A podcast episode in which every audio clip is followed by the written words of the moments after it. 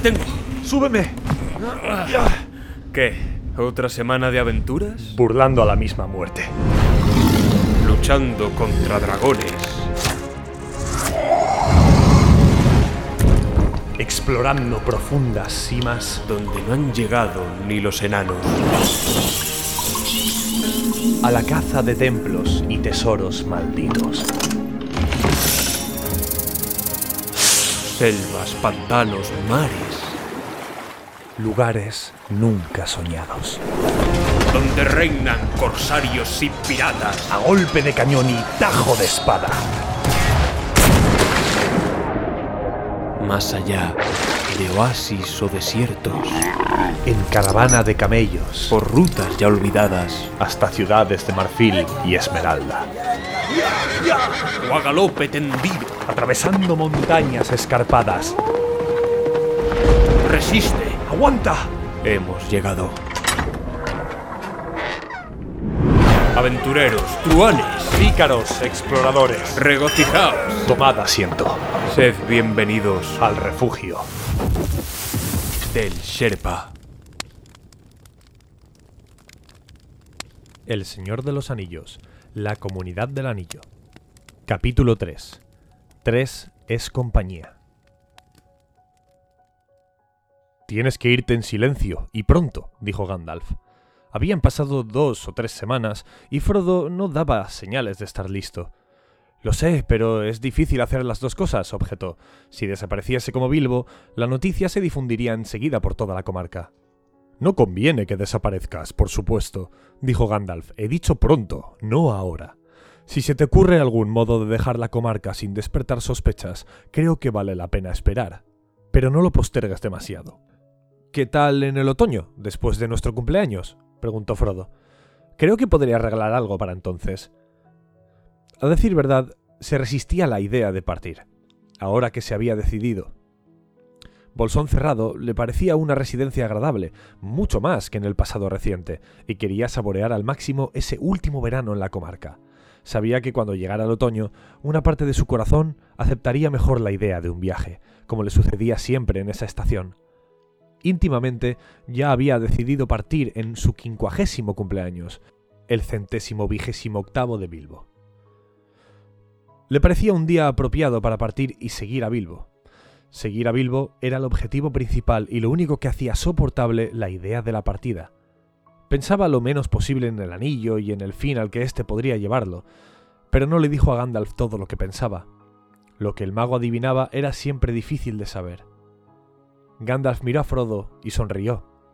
Muy bien, dijo. Estoy de acuerdo con la fecha, pero no te retrases más. Ya empiezo a inquietarme. En el interín, ten cuidado, no dejes escapar ni palabras sobre a dónde piensas ir, y cuida de que Sam Gamgee no hable. Si habla, lo transformaré de veras en un sapo. En cuanto a dónde iré, dijo Frodo, será muy difícil decirlo, pues ni yo lo sé todavía. No seas absurdo, exclamó Gandalf. No te digo que nos dejes tu dirección en la oficina de correos. Pero abandonas la comarca, y eso no ha de saberse hasta que estés muy lejos de aquí. Tienes que ir, o al menos partir, hacia el sur, el norte, el este o el oeste, y nadie ha de conocer el rumbo. He estado tan ocupado con la idea de dejar Bolsón cerrado y con la despedida que aún no he pensado en el rumbo, dijo Frodo. Porque, ¿a dónde iré? ¿Qué me guiará? ¿Cuál será mi tarea? Bilbo fue en busca de un tesoro y volvió, pero yo voy a perderlo y no volveré, según veo. Pues no ves muy lejos, dijo Andalf. Ni yo tampoco. Tu tarea puede ser encontrar las grietas del destino, pero quizá ese trabajo esté reservado a otros. No lo sé. De cualquier modo, aún no estás preparado para un camino tan largo. En efecto, no, dijo Frodo. Pero mientras tanto, ¿qué ruta he de tomar? Hacia el peligro, de modo no demasiado directo ni demasiado imprudente, respondió el mago. Si quieres mi consejo, ve a Rivendell. El viaje no será tan peligroso, aunque el camino es más difícil de lo que era hace un tiempo, y será todavía peor cuando el año llegue a su fin. Rivendell, dijo Frodo. Muy bien, iré al este, hacia Rivendell. Llevaré a Sam a ver a los elfos, cosa que le encantará. Hablaba superficialmente, pero de pronto el corazón le dio un vuelco con el deseo de ver la casa de Elrond del medio elfo y respirar el aire de aquel valle profundo donde mucha hermosa gente vivía todavía en paz. Una tarde de verano, una asombrosa noticia llegó a la mata de hiedra y al dragón verde. Los gigantes y los otros portentos de los límites de la comarca quedaron relegados a un segundo lugar. Había asuntos más importantes. El señor Frodo vendía Bolsón cerrado. Ya lo había vendido a los Sacovilla Bolsón, por una bagatela, decían algunos. A precio de ocasión, decían otros. La razón por la que el señor Frodo vendía su hermosa cueva se discutía todavía más que el precio. Unos pocos sostenían la teoría, apoyada por las indirectas e insinuaciones del mismo señor Bolsón, de que el dinero se le estaba agotando a Frodo. Abandonaría Jovitón y viviría en los Gamos de manera sencilla, entre sus parientes, los Brandigamo, con lo obtenido en la venta de Bolsón cerrado. Lo más lejos que pueda de los Sacovilla Bolsón, agregaban algunos. Estaban tan convencidos de las riquezas inmensas de los Bolsón de Bolsón cerrado que a la mayoría todo esto le parecía increíble, mucho más difícil que cualquier otra razón o sin razón que la imaginación pudiera inventar. Para muchos era un plan sombrío, inconfesable, de Gandalf, quien si bien se mantenía muy tranquilo y no salía durante el día, era sabido que se escondía en bolsón cerrado. Pero como quiera que el cambio se acomodase o no a los planes del hechicero, algo era indudable. Frodo volvía a los gamos. Sí, me mudaré este otoño, decía. Merry Brandigamo me está buscando una pequeña pero hermosa cueva, o quizá una casita. En realidad, Frodo había elegido y comprado con la ayuda de Merry una casita en Krikaba, más allá de Gamoburgo. Para todos, excepto para Sam, Frodo simuló que se establecería allí permanentemente. La decisión de partir hacia el este le sugirió tal idea, pues los Gamos se encontraban en el límite oriental de la comarca, y como había pasado allí la niñez, el regreso podría parecer verosímil. Gandalf permaneció en la comarca dos meses más. Luego una tarde, a fines de junio, casi enseguida de que el plan de Frodo quedara establecido de modo definitivo, anunció que partía la mañana siguiente. Solo por un corto periodo, espero, dijo. Iré más allá de la frontera sur para recoger algunas noticias, si es posible. He estado sin hacer nada demasiado tiempo. Hablaba en un tono ligero, pero a Frodo le pareció que estaba preocupado. ¿Alguna novedad? le preguntó. No, pero he oído algo que me inquieta y que es imprescindible investigar. Si creo necesario que partas inmediatamente, volveré enseguida, o al menos te enviaré un mensaje. Mientras tanto, no te desvíes del plan, pero sé más cuidadoso que nunca, sobre todo con el anillo. Permíteme que insista, no lo uses. Gandalf partió al amanecer. Volveré un día de estos, dijo. Como máximo estaré de vuelta para la fiesta de despedida, Después de todo, quizá necesites que te acompañe. Al principio, Frodo estuvo muy preocupado y pensaba a menudo en lo que Gandalf podía haber oído, pero al fin se tranquilizó, y cuando llegó el buen tiempo, olvidó todo este problema. Pocas veces se había visto en la comarca un verano más hermoso y un otoño más opulento. Los árboles estaban cargados con manzanas, la miel rebosaba en los panales y el grano estaba alto y henchido. Muy entrado el otoño, la suerte de Gandalf comenzó a inquietar de nuevo a Frodo. Terminaba septiembre y no había noticias del mago. El cumpleaños y la mudanza se acercaban y no había aparecido ni había enviado ningún mensaje. Comenzó el ajetreo en bolsón cerrado. Algunos amigos de Frodo llegaron para ayudarlo a embalar. Allí estaban Fredegar Bolger, Folco Boffin y los más íntimos, Pippin Took y Merry Brandigamo. Entre todos dieron vuelta a la casa. El 20 de septiembre, Dos vehículos cubiertos partieron cargados hacia los gamos a través del puente del Brandivino, llevando al nuevo hogar los enseres y muebles que Frodo no había vendido. Al día siguiente, Frodo estaba realmente inquieto y clavaba los ojos afuera esperando a Gandalf. La mañana del jueves, día de su cumpleaños, amaneció tan clara y brillante como aquella otra, de hacía mucho tiempo, en ocasión de la fiesta de Bilbo. Gandalf no había aparecido aún. En la tarde, Frodo dio su fiesta de despedida, una cena muy pequeña para él y sus cuatro ayudantes, pero estaba preocupado y con poco ánimo para esas cosas. El pensamiento de que pronto tendría que separarse de sus jóvenes amigos le pesaba en el corazón. Se preguntaba cómo lo diría. Los cuatro jóvenes hobbits estaban muy animados, sin embargo, y la reunión pronto se hizo muy alegre, a pesar de la ausencia de Gandalf. El comedor parecía vacío, tenía solo una mesa y sillas, pero la comida era buena y el vino excelente. El vino de Frodo no se había incluido en la venta a los Sacovilla Bolsón.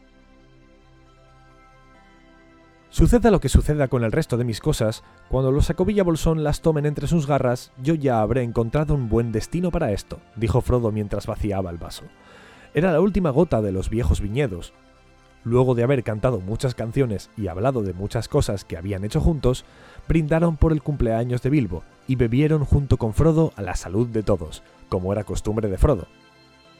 Luego salieron a respirar un poco de aire, echaron una mirada a las estrellas y se fueron a dormir. Con esto terminó la fiesta de Frodo, y Gandalf no había llegado. A la mañana siguiente, continuaron atareados cargando otro carro con el resto del equipaje. Merry se ocupó de todo esto, y junto con el gordo, Fredegar Bolger, marcharon hacia el nuevo domicilio de Frodo. Alguien tiene que ir allí, Frodo, y entibiar la casa antes que llegues, dijo Merry. Te veré luego, pasado mañana, si no te quedas dormido en el camino. Folco volvió a su casa después del almuerzo, pero Pippin se quedó atrás. Frodo estaba inquieto, ansioso, aguardando en vano a Gandalf. Decidió esperar hasta la caída de la noche. Luego, si Gandalf lo necesitaba urgentemente, podría ir a Kirikaba, y hasta quizá llegara antes que él. Frodo iría a pie. El plan, por placer, tanto por cualquier otra razón, era caminar cómodamente desde Hobbiton hasta Balsadera en Gamodburgo y echar una última mirada a la comarca. Debería entrenarme un poco, dijo, mirándose en un espejo polvoriento del vestíbulo casi vacío. No hacía caminatas largas desde mucho tiempo atrás, y la imagen, opinó, no daba una impresión de vigor.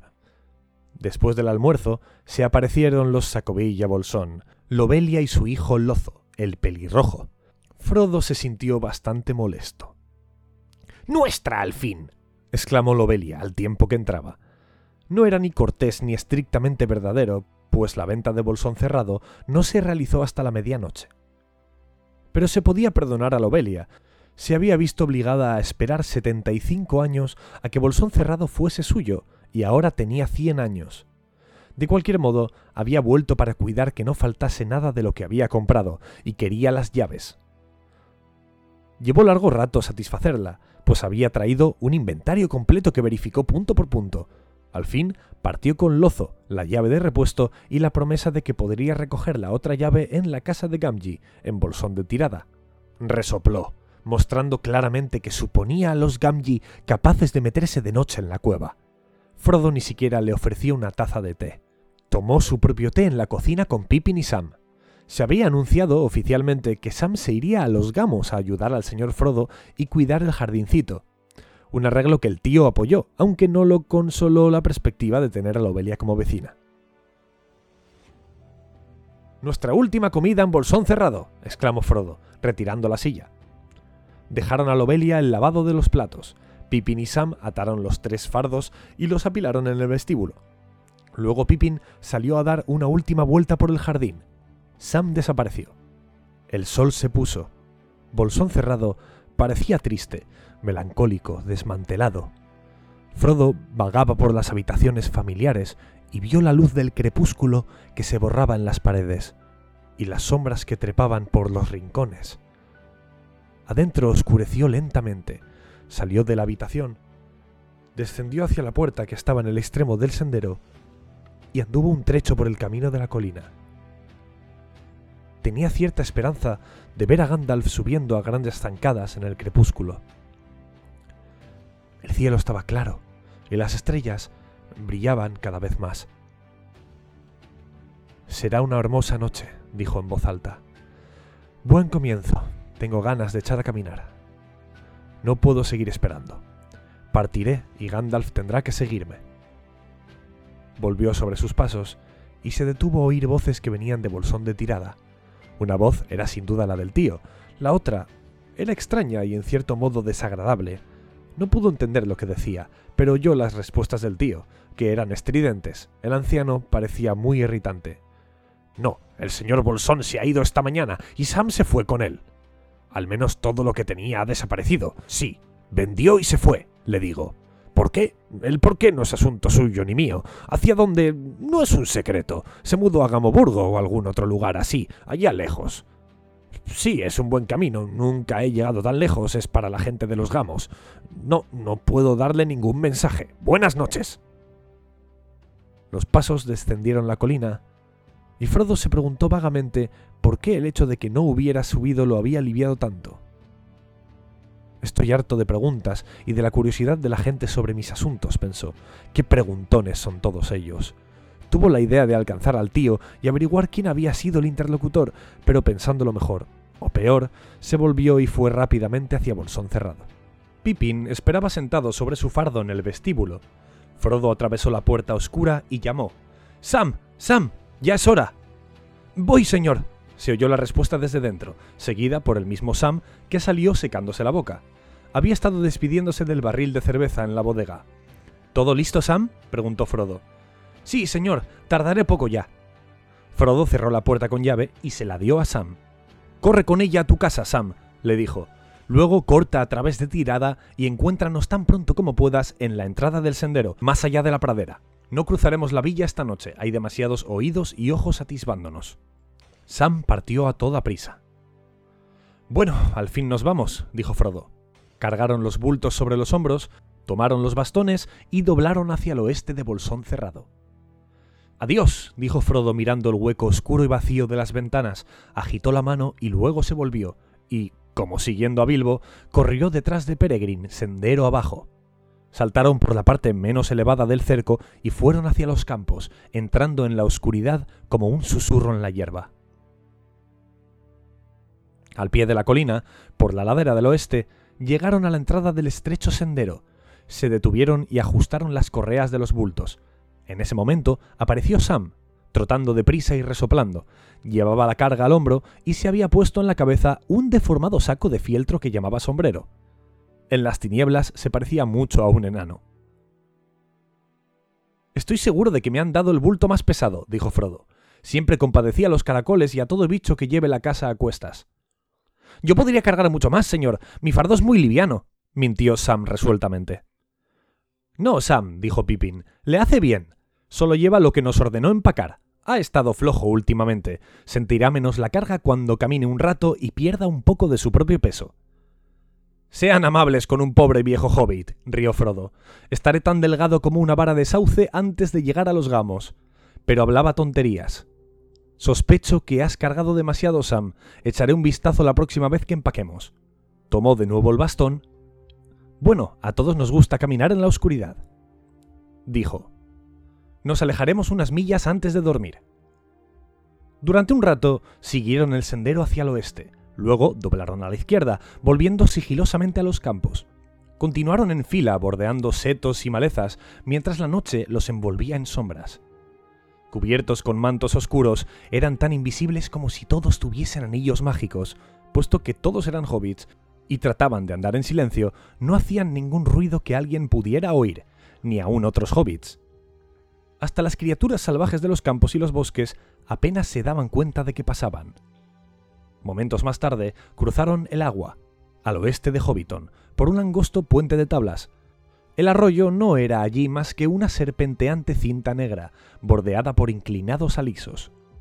Se encontraban ahora en las tierras de Tuk, y continuaron hacia el sur para llegar, una milla o dos más lejos, al camino principal de Cavada Grande, que llevaba del agua y al puente del Brandivino.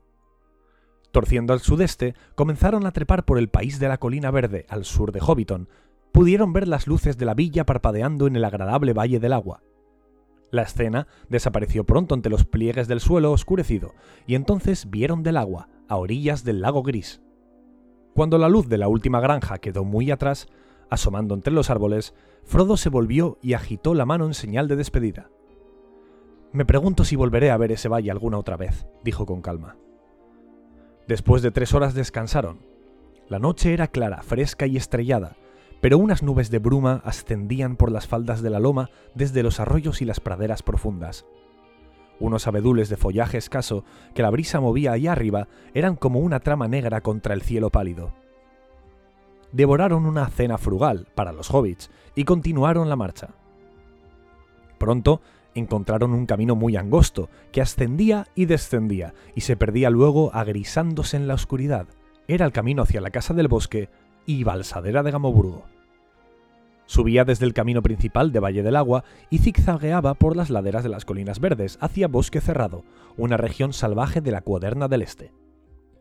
Momentos después se hundían en una senda profunda, abierta entre árboles altos.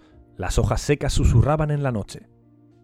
Al principio hablaban o entonaban una canción a media voz, pues estaban lejos ahora de oídos indiscretos. Luego continuaron en silencio, y Pipín comenzó a rezagarse. Al fin, cuando empezaban a subir una cuesta, se detuvo y se puso a bostezar. Tengo tanto sueño, dijo, que pronto me caeré en el camino. ¿Pensáis dormir de pie? Es casi medianoche. Creí que te gustaba caminar en la oscuridad, dijo Frodo. Pero no corre tanta prisa. Merry nos espera pasado mañana, de modo que tenemos aún cerca de dos días. Nos detendremos en el primer lugar agradable. El viento sopla del oeste, dijo Sam. Si vamos a la ladera opuesta, encontraremos un lugar bastante resguardado y cómodo, señor. Más adelante hay un bosque seco de abetos, si mal no recuerdo. Sam conocía bien la región en 20 millas a la redonda de Hobbiton. En la cima misma de la loma estaba el sitio de los abetos. Dejando el camino, se metieron en la profunda oscuridad de los árboles que olían a resina y juntaron ramas secas y piñas para hacer fuego. Pronto las llamas crepitaron alegremente al pie de un gran abeto y se sentaron alrededor un rato hasta que comenzaron a cabecear. Cada uno en un rincón de las raíces del árbol, envueltos en capas y mantas, cayeron en un sueño profundo. Nadie quedó de guardia, ni siquiera Frodo temía algún peligro, pues aún estaban en el corazón de la comarca. Unas pocas criaturas se acercaron a observarlos luego que el fuego se apagó, un zorro que pasaba por el bosque, ocupado en sus propios asuntos, se detuvo unos instantes, husmeando. Llegó la mañana, pálida y húmeda. Frodo despertó primero y descubrió que la raíz del árbol se le había incrustado en la espalda y que tenía el cuello tieso. Caminar por placer, ¿por qué no habré venido en carro? pensó, como lo hacía siempre al comenzar una expedición. Y todas mis hermosas camas de plumas vendidas a los Sacovilla Bolsón, las raíces de estos árboles les hubieran venido bien. Se desperezó, ¡Arriba, hobbits! gritó. ¡Hermosa mañana! ¿Qué tiene de hermosa? preguntó Pippin, asomando un ojo sobre el borde de la manta. Sam, prepara el desayuno para las nueve y media. ¿Tienes listo ya el baño caliente? Sam dio un salto, amodorrado aún. No, señor, no todavía, exclamó. Frodo arrancó las mantas que envolvían a Pippin, lo hizo rodar y fue hacia el linde del bosque. En el lejano oeste, el sol se levantaba muy rojo entre las nieblas espesas que cubrían el mundo. Tocados con oro y rojo, los árboles otoñales parecían navegar a la deriva en un mar de sombras. Un poco más abajo, a la izquierda, el camino descendía bruscamente a una hondonada y desaparecía. Cuando Frodo regresó, Sam y Pippin estaban haciendo un buen fuego. ¡Agua! gritó Pippin. ¿Dónde está el agua? No llevo agua en los bolsillos, dijo Frodo. Pensamos que habrías ido a buscarla, dijo Pippin muy ocupado en sacar los alimentos y las tazas. Es mejor que vayas ahora. Tú también puedes venir, respondió Frodo, y trae todas las botellas. Había un arroyo al pie de la loma. Llenaron las botellas y la pequeña marmita en un salto de agua que caía desde un reborde de piedra gris, unos metros más arriba. Estaba helada y se lavaron la cara y las manos sacudiéndose y resoplando. Cuando terminaron de desayunar y rehicieron los fardos, eran más de las 10 de la mañana. El día estaba volviéndose hermoso y cálido. Bajaron la cuesta, cruzaron el arroyo, subieron la cuesta siguiente y subiendo y bajando franquearon otra cresta de las colinas. Entonces las capas, las mantas, el agua, los alimentos y todo el equipo empezaron a parecerles una carga pesada. La marcha de ese día prometía ser agobiante y la carga agotadora. Pocas millas después, no hubo más subidas y bajadas. El camino ascendía hasta la cima de una empinada colina por una senda zigzagueante y luego descendía una última vez vieron frente a ellos las tierras bajas, salpicadas con pequeños grupos de árboles que a la distancia se confundían en una parda bruma boscosa. Estaban mirando por encima del bosque cerrado, hacia el río Brandivino. El camino se alargaba como una cinta. El camino no tiene fin, dijo Pipín, pero yo necesito descansar, es la hora del almuerzo. Se sentó al borde del camino, mirando hacia el brumoso este, más allá estaba el río y el fin de la comarca donde había pasado toda la vida. Sam permanecía de pie junto a él, los ojos redondos muy abiertos, pues veía tierras que nunca había visto, y más allá un nuevo horizonte. ¿Hay elfos en esos bosques? preguntó. Que yo sepa, no, respondió Pippin. Frodo callaba. También él miraba hacia el este, a lo largo del camino, como si no lo hubiese visto nunca. De pronto, dijo pausadamente y en voz alta, como si se hablara a sí mismo.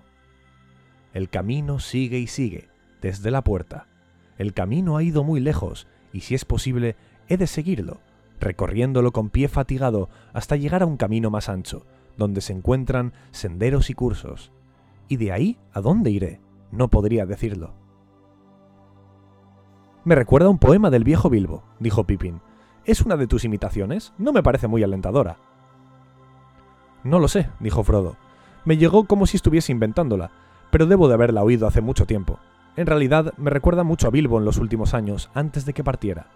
Decía a menudo que solo había un camino y que era como un río caudaloso. Nacía en el umbral de todas las puertas y todos los senderos eran ríos tributarios. Es muy peligroso, Frodo, cruzar la puerta, solía decirme. Vas hacia el camino y si no cuidas tus pasos, no sabes hacia dónde te arrastrarán. ¿No entiendes que este camino atraviesa el bosque negro y que si no prestas atención puede llevarte a la montaña solitaria? Acostumbraba a decirlo en el sendero que pasaba frente a la puerta principal de Bolsón Cerrado, especialmente después de haber hecho una larga caminata. Bien, el camino no me arrastrará a ningún lado, al menos durante una hora, dijo Pippin, descargando el fardo. Los otros siguieron su ejemplo, apoyaron los bultos contra el terraplén y extendieron las piernas sobre el camino. Descansaron, almorzaron bien y luego descansaron de nuevo. El sol declinaba, la luz de la tarde se alargaba sobre la tierra cuando los tres hobbits bajaron por la loma. No habían encontrado ni un alma en el camino, no parecía una vía muy frecuentada, pero no era apta para carros y había poco tránsito hacia bosque cerrado. Iban caminando lentamente desde hacía una hora o más, cuando Sam se detuvo un momento como si escuchara. Estaban ahora en una planicie, y el camino, después de mucho serpentear, se extendía en línea recta y cruzaba praderas verdes, salpicadas de árboles altos, como centinelas de los próximos bosques. Oigo una jaca o un caballo que viene por el camino detrás de nosotros, dijo Sam.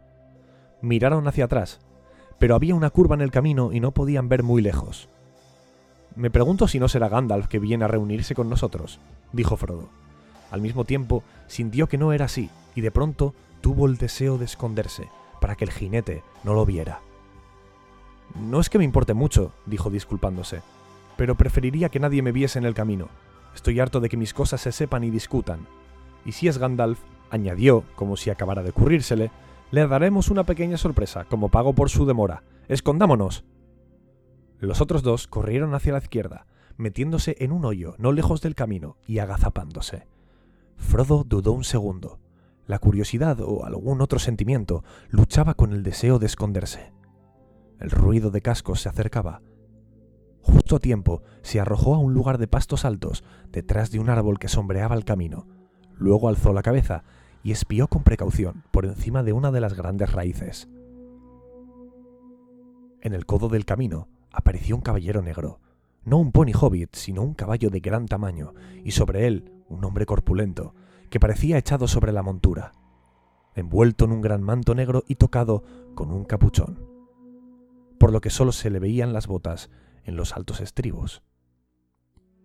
La cara era invisible en la sombra. Cuando llegó al árbol frente a Frodo, el caballo se detuvo. El jinete permaneció sentado, inmóvil, con la cabeza inclinada, como escuchando. Del interior del capuchón vino un sonido, como si alguien olfateara para atrapar un olor fugaz. La cabeza se volvió hacia uno y otro lado del camino. Un repentino miedo de ser descubierto se apoderó de Frodo y pensó en el anillo. Apenas se atrevía a respirar, pero el deseo de sacar el anillo del bolsillo se hizo tan fuerte que empezó a mover lentamente la mano. Sentía que solo tenía que deslizárselo en el dedo para sentirse seguro. El consejo de Gandalf le parecía disparatado. Bilbo mismo había usado el anillo. Todavía estoy en la comarca, pensó, al tiempo que tocaba la cadena del anillo. En ese momento, el jinete se enderezó y sacudió las riendas. El caballo echó a andar lentamente primero y después un rápido trote.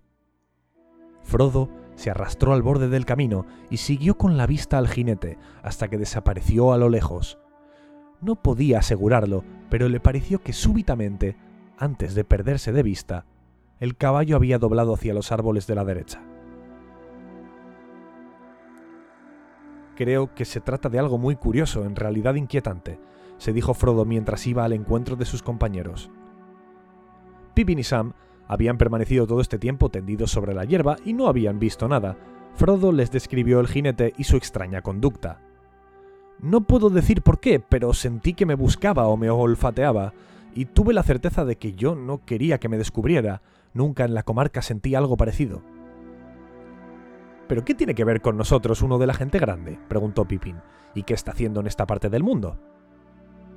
Hay hombres en los alrededores, dijo Frodo.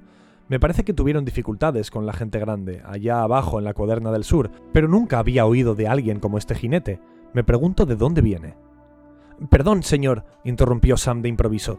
Yo sé de dónde viene, de Hobbiton, a menos que haya más de uno, y sé a dónde va. ¿Qué quieres decir? dijo Frodo severamente, mirándolo con asombro. ¿Por qué no hablaste antes?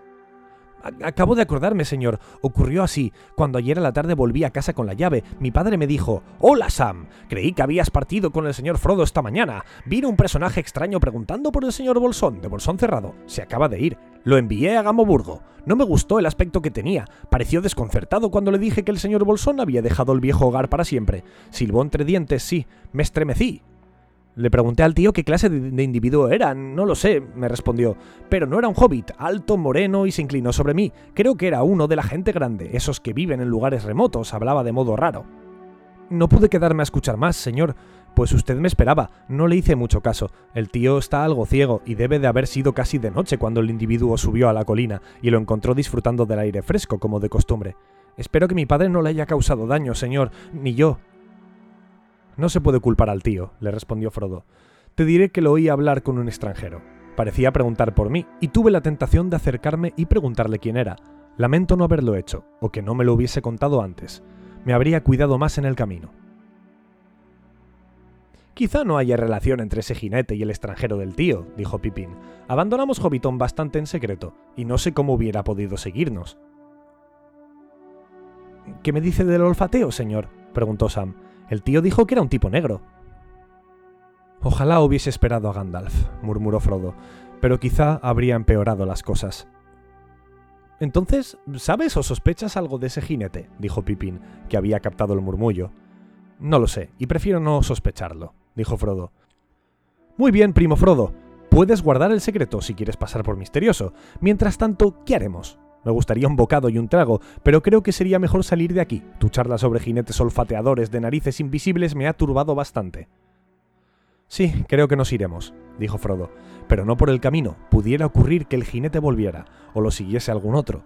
Hoy tenemos que hacer un buen trecho. Los Gamos está todavía a muchas millas de aquí. Cuando partieron, las sombras de los árboles eran largas y finas sobre el pasto. Caminaban ahora por la izquierda del camino, manteniéndose a distancia de tiro de piedra y ocultándose todo lo posible. Pero la marcha era así difícil, pues la hierba crecía en matas espesas, el suelo era desparejo y los árboles comenzaban a apretarse en montecillos. El sol enrojecido se había puesto detrás de las lomas, a espaldas de los viajeros, y la noche iba cayendo antes que llegaran al final de la llanura, que el camino atravesaba en línea recta. Ahora se inclinaba algo hacia el sur y luego culebreaba otra vez entrando en un bosque de viejos robles. No muy lejos del borde del camino, tropezaron con el enorme esqueleto de un árbol. Vivía todavía y tenía hojas en las pequeñas ramas que habían brotado alrededor de los muñones rotos, pero estaba hueco, y el lado opuesto del camino había un agujero por donde se podía entrar. Los hobbits se arrastraron dentro del tronco y se sentaron sobre un suelo de vieja hojarasca y madera carcomida. Descansaron y tomaron una ligera merienda, hablando en voz baja y escuchando de vez en cuando. El crepúsculo los envolvió cuando salieron al camino. El viento del oeste suspiraba en las ramas. Las hojas murmuraban. Pronto el camino empezó a descender suavemente, pero sin pausa, en la oscuridad. Una estrella apareció sobre los árboles ante ellos, en las crecientes tinieblas del oriente. Para mantener el ánimo, marchaban juntos y a paso vivo. Después de un rato, Cuando las estrellas se hicieron más brillantes y numerosas, recobraron la calma y ya no prestaron atención a un posible ruido de cascos. Comenzaron a tararear suavemente, como lo hacen los hobbits cuando caminan, sobre todo cuando vuelven a sus casas por la noche. La mayoría canta entonces una canción de cena o de cuna, pero estos hobbits tarareaban una canción de caminantes, aunque con algunas alusiones a la cena y a la cama, por supuesto. Bilbo Bolsón había puesto letra a una tonada tan vieja como las colinas mismas, y se la había enseñado a Frodo mientras caminaban por los senderos del Valle del Agua y hablaban de la aventura. En el hogar del fuego es rojo, y bajo techo hay una cama, pero los pies no están cansados todavía, y quizá aún encontremos detrás del recodo un árbol repentino o una roca empinada que nadie ha visto sino nosotros. Árbol y flor y brizna y pasto, que pasen, que pasen, colina y agua bajo el cielo, pasemos, pasemos. Aún detrás del recodo, quizá todavía esperen un camino nuevo o una puerta secreta, y aunque hoy pasemos de largo y tomemos los senderos ocultos que corren hacia la luna o hacia el sol, quizá mañana aquí volvamos manzana, espino, nuez y ciruela, que se pierdan, se pierdan, arena y piedra y estanque y cañada, adiós, adiós. La casa atrás, delante el mundo, y muchas sendas que recorrer hacia el filo sombrío del horizonte y la noche estrellada, luego el mundo atrás y la casa delante, volvemos a la casa y a la cama. Niebla y crepúsculo, nubes y sombras se borrarán, se borrarán. Lámpara y fuego, y pan y carne, y luego a cama, y luego a cama. La canción terminó. Y ahora a cama, ahora a cama, cantó Pippin en voz alta. Calla, interrumpió Frodo. Creo oír ruido de cascos otra vez. Se detuvieron y se quedaron escuchando en silencio, como sombras de árboles. Había un ruido de cascos en el camino, detrás, bastante lejos, pero se acercaba lenta y claramente, traído por el viento. Los hobbits se deslizaron fuera del camino rápida y quedamente, internándose en la espesura, bajo los robles. No nos alejemos demasiado, dijo Frodo. No quiero que me vean, pero quiero ver si es otro jinete negro. Bien, dijo Pipín, pero no olvides el olfateo. El ruido se aproximó. No tuvieron tiempo de encontrar mejor escondrijo que la oscuridad bajo los árboles. Sam y Pippin se agacharon detrás de un tronco grueso, mientras que Frodo se arrastraba unas pocas yardas hacia el camino descolorido, una línea de luz agonizante que atravesaba el bosque. Arriba, las estrellas se apretaban en el cielo oscuro, pero no había luna. El sonido de cascos se interrumpió. Frodo vio algo oscuro que pasaba entre el claro luminoso de dos árboles y luego se detenía parecía la sombra negra de un caballo, llevado por una sombra más pequeña. La sombra se alzó junto al lugar en que habían dejado el camino y se balanceó de un lado a otro. Frodo creyó oír la respiración de alguien que olfateaba. La sombra se inclinó y luego empezó a arrastrarse hacia Frodo. Una vez más, Frodo sintió el deseo de ponerse el anillo, y el deseo era más fuerte que nunca. Tan fuerte era que antes de advertir lo que hacía, ya estaba tanteándose el bolsillo. En ese mismo momento, se oyó un sonido de risas y cantos. Unas voces claras se alzaron y se apagaron en la noche estrellada. La sombra negra se enderezó, retirándose deprisa, montó el caballo oscuro y pareció que se desvanecía en las sombras del otro lado del camino. Frodo recobró el aliento. ¡Elfos! exclamó Sam con un murmullo ronco. ¡Elfos, señor! Si no lo hubieran retenido, habría saltado fuera de los árboles para unirse a las voces.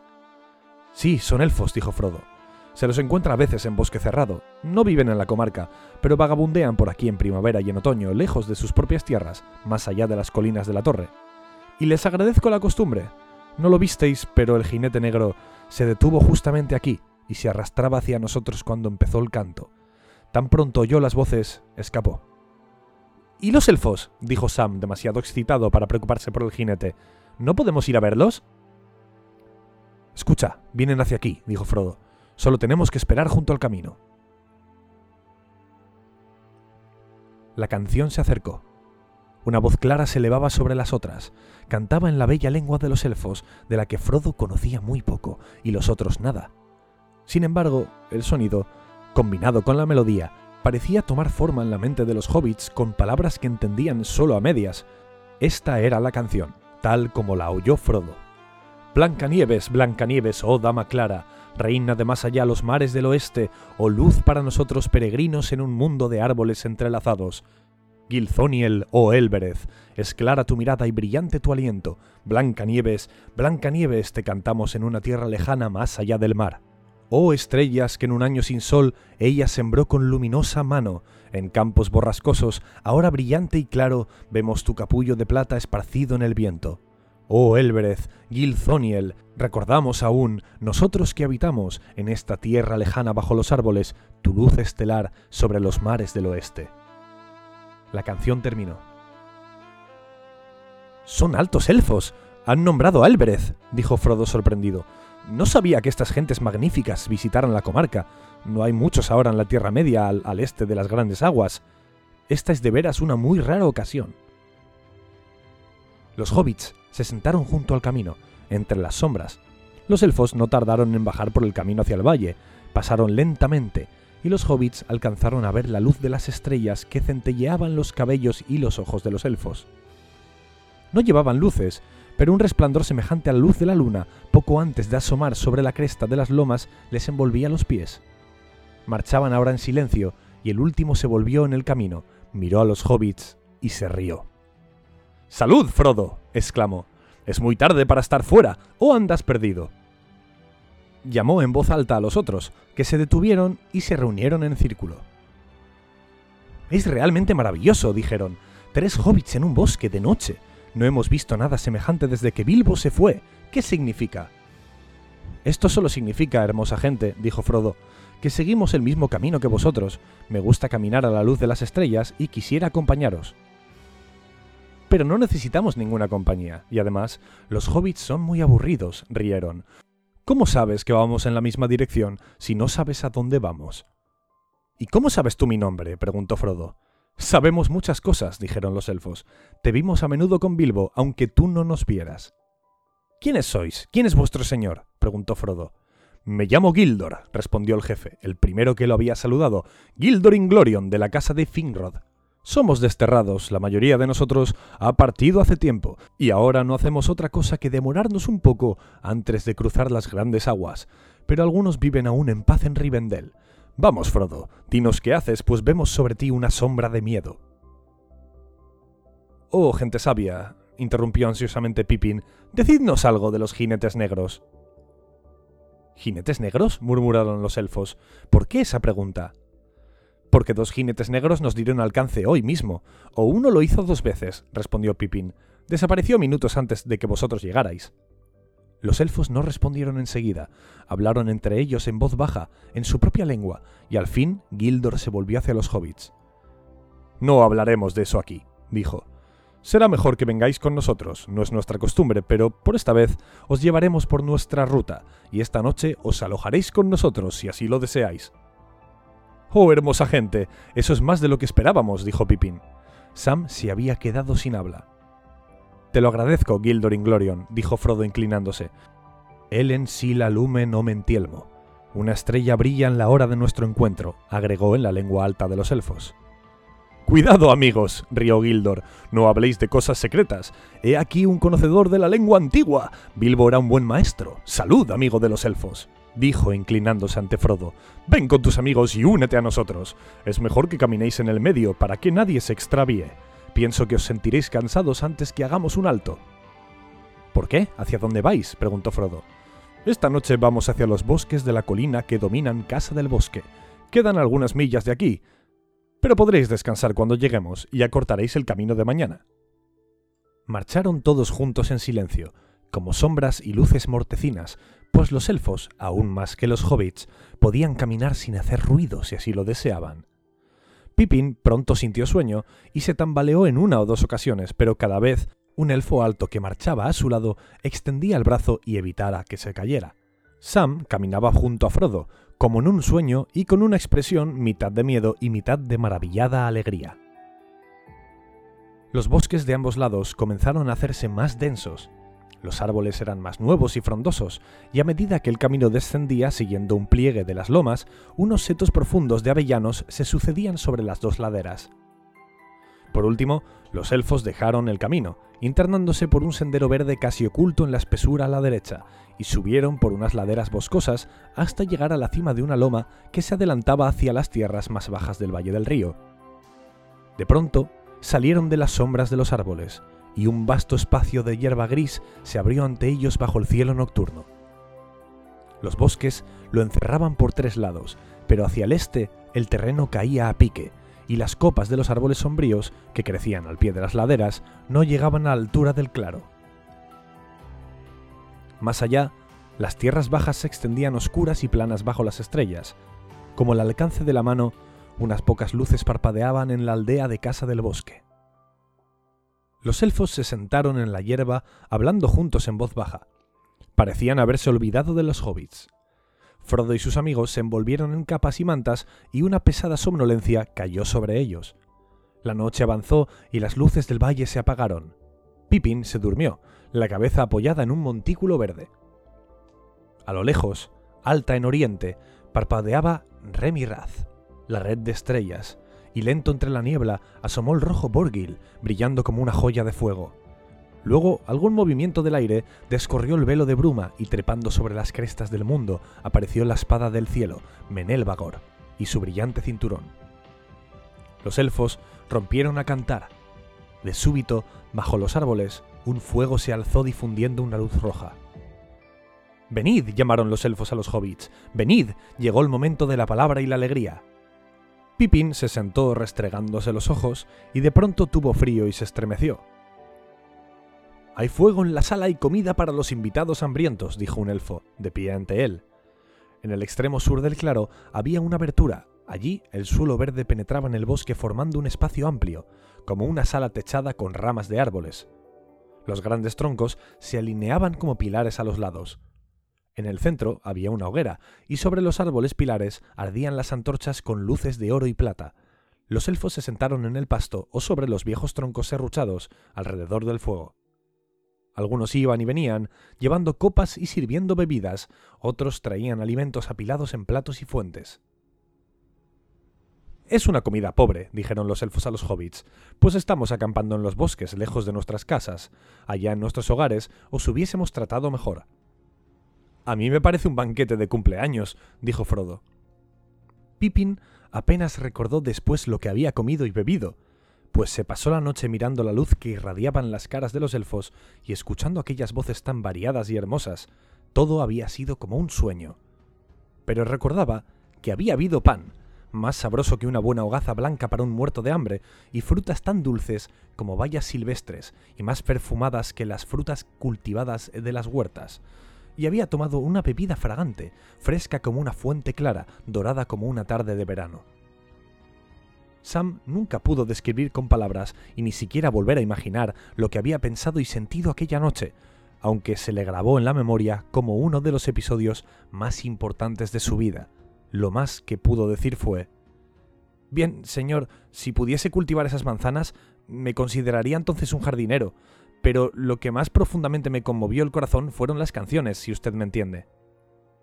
Frodo comió, bebió y habló animadamente, pero prestó atención sobre todo a las palabras de los demás. Conocía algo de la lengua de los elfos y escuchaba ávidamente. De vez en cuando hablaba y agradecía en élfico. Los elfos sonreían y le decían riéndose, una joya entre los hobbits. Al poco tiempo, Pippin se durmió y lo alzaron y llevaron a una enramada bajo los árboles. Allí durmió el resto de la noche en un lecho blando. Sam no quiso abandonar a su señor. Cuando Pippin se fue, se acurrucó a los pies de Frodo y allí cabeceó un rato y al fin cerró los ojos. Frodo se quedó largo tiempo despierto, hablando con Gildor. Hablaron de muchas cosas, viejas y nuevas, y Frodo interrogó repetidamente a Gildor acerca de lo que ocurría en el ancho mundo fuera de la comarca. Las noticias eran en su mayoría tristes y ominosas, las tinieblas crecientes, las guerras de los hombres y la huida de los elfos. Al fin, Frodo hizo la pregunta que más le tocaba al corazón. Dime, Gildor, ¿has visto a Bilbo después de que se fue? Gildor sonrió. Sí, dijo, dos veces. Se despidió de nosotros en este mismo sitio, pero lo vi otra vez, lejos de aquí. Gildor no quiso decir nada más acerca de Bilbo, y Frodo calló. No preguntas ni dices mucho de lo que a ti te concierne, Frodo, dijo Gildor, pero sé ya un poco y puedo leer más en tu cara y en el pensamiento que dicta tus preguntas.